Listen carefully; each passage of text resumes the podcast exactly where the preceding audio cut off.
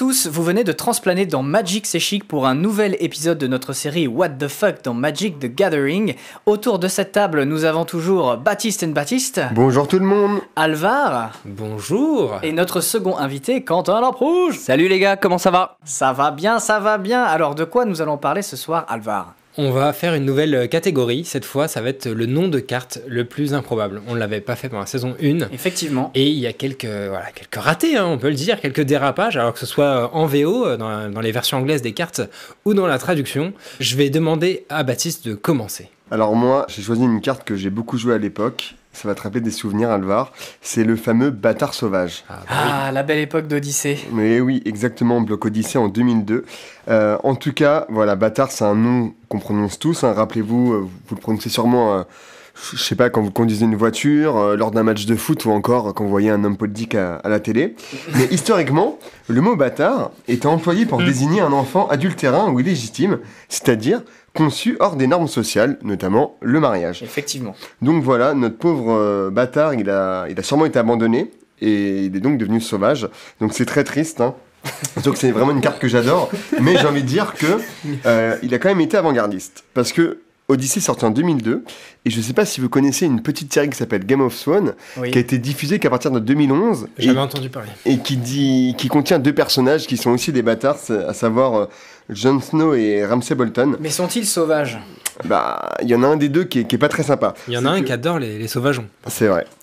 Bon, c'est vrai que le livre a été écrit avant, mais ça nique ma blague. mais voilà, c'est quand même précurseur. En tout cas, vous pouvez quand même devenir des gens cool en étant, euh, en étant abandonnés. Donc, moralité, abandonnez vos enfants, ils s'en sortiront quand même dans la vie.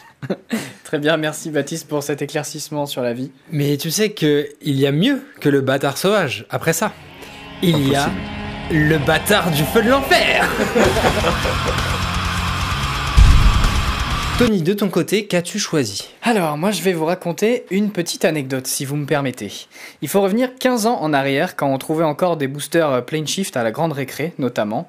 Mon moi préadolescent avait ouvert à l'époque la carte la plus chère de sa carrière, une ingérence du mage foil à 54,70€ sur la cote du magazine Lotus Noir, véridique, je m'en rappelle encore, donc au centime près.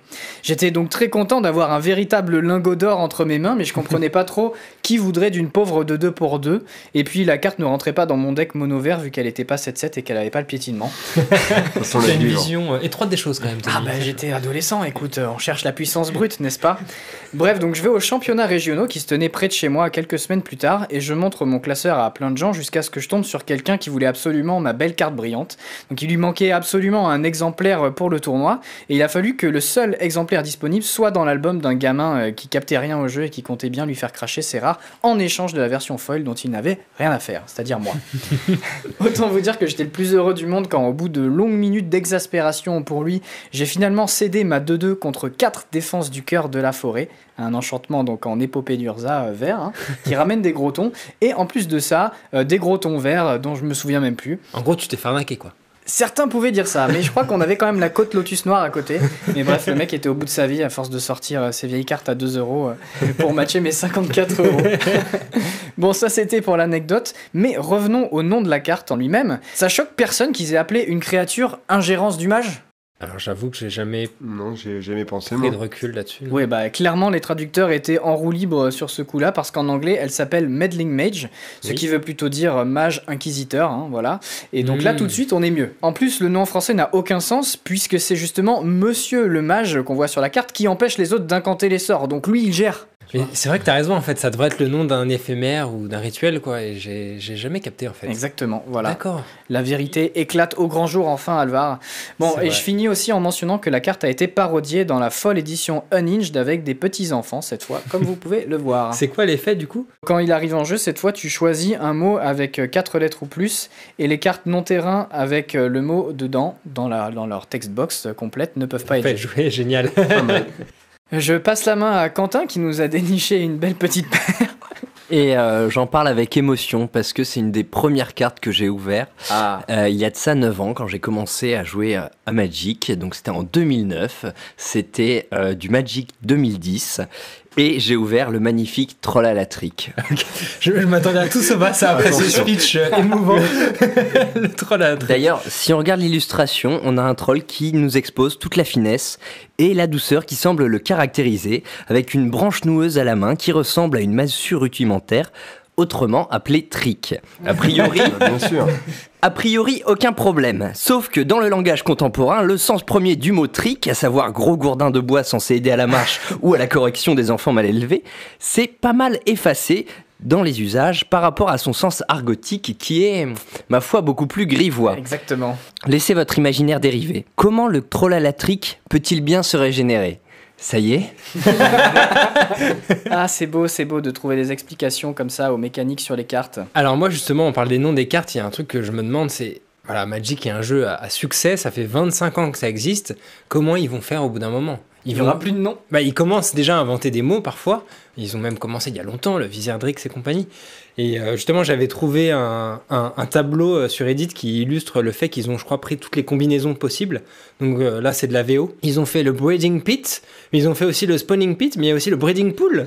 Et le Oh, encore C'est vrai, et je pense qu'on va pouvoir faire ça avec beaucoup, beaucoup de- de- de mots. Ça, c'est infini. Et j'aime aussi beaucoup certains noms de cartes où quand tu les entends, du coup tu n'es pas vraiment bien sûr des sons qui viennent d'être prononcés. Je m'explique. Baptiste jouait un deck ondin pendant longtemps, juste après notre longue pause de Magic, et à chaque fois il me disait Je lance le Regerous Fire.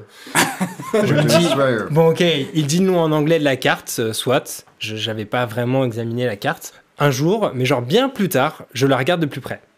Et je vois que la carte est en français. Je Putain, c'est- quoi ce bordel euh il, il aurait, il aurait dû dire euh, Suire Suire, bah oui. En même temps, c'est une appellation qu'on retrouve pour beaucoup de cartes d'ondins de Lorwyn. Et j'ai cherché la définition car c'est écrit sans majuscule ou quoi.